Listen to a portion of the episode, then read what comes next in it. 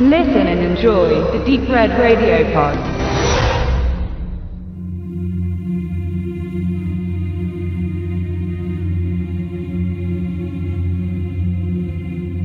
Als echter Antifaschist war man im Dritten Reich mit einem kleinen Test leicht erkennbar. Hitlergruß und Sieg Heil. Wer darauf nicht gleichermaßen entgegnete, wurde als Person vermerkt, die im braunen Fluss nicht mitschwimmen wollte. Der junge Elser kontert der theatralischen, innenbrünstigen Begrüßung mit einem gelassenen Mahlzeit und beschert dem Biopic um Georg Elser einen seiner wenigen heiteren Momente. Georg Elser ist in der Geschichte der Widerstandskämpfer gegen die Nazis eine strittige Figur. Erst sehr spät wurde er anerkannt anerkannt und zu Stauffenberg, Treskow und den vielen anderen Teilnehmern am Kampf gegen den deutschen Nationalsozialismus gezählt. Elsa plante die Tötung Adolf Hitlers mittels einer Bombe, die er im Bürgerbräukeller zu München deponierte. Viele Attentate auf den vermeintlichen Führer des Reiches scheiterten, weil er Termine und Auftritte absagte, zu denen es geschehen sollte. Am 8. November 1939 ist er aber anwesend. Der junge, freiheitsliebende deutsche Elsa ist ein technisches und handwerkliches Genie.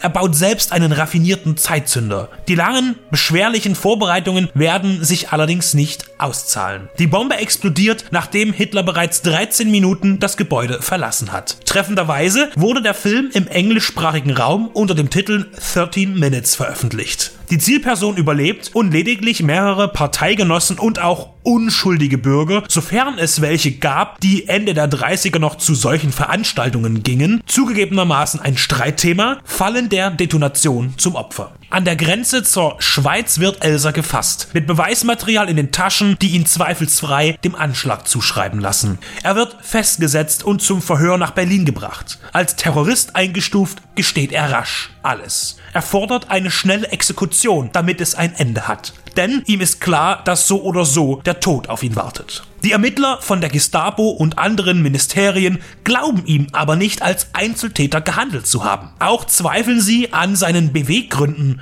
Der Satz, der Hitler ist nicht gut für Deutschland, brennt sich ein und bringt es dabei genau auf den Punkt. Eine Aussage, die für damalige Hardliner unvorstellbar klang. Ein langwieriger Prozess von Quälerei und Folter bestimmt fortan das Leben von Elsa. Oliver Hirschspiegel interessiert sich historisch seit seiner Jugend an der dunklen Geschichte Deutschlands der 30er und 40er Jahre. In seiner Vita spiegelt sich das klar wider. Die Geschwister Scholl porträtiert er auf der Leinwand und für Bernd Eichinger analysiert er die letzten Tage Hitlers im Mammutprojekt Der Untergang. Mit Elsa inszeniert er eine weitere Lebensgeschichte. Ein generelles Manko bei Projekten dieser Thematik sind die immer wieder gleichen oder zumindest ähnlichen Gesichter. Dieses Problem hat Hirschspiegel hier mit einer grandiosen Hauptbesetzung gelöst. Christian Friedel ist noch nicht lange im deutschen Kino zu sehen, bringt aber großes Potenzial vom Theater mit und so bereichert er den Film mit seiner Darstellung des lebensfrohen und auch nachdenklichen sowie kritischen Georg. Jede Szene lebt von ihm und genau wie Elsa selbst möchte man auch bei ihm den Begriff Genie nicht aussparen. Zwischen der Entschlossenheit seiner Tat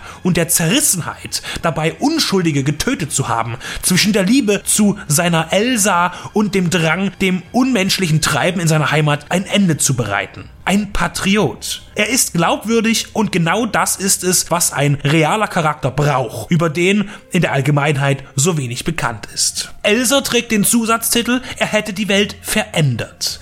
Das stimmt aber nicht, denn er hat sie verändert. Auf seine Initiative hin sind andere in den Widerstand gegangen und einige spätere Attentäter beriefen sich auf seinen Versuch. Das wird in der Handlung tatsächlich auch gut aufgezeigt. Allein aus folgenden Gründen ist der Film sehenswert.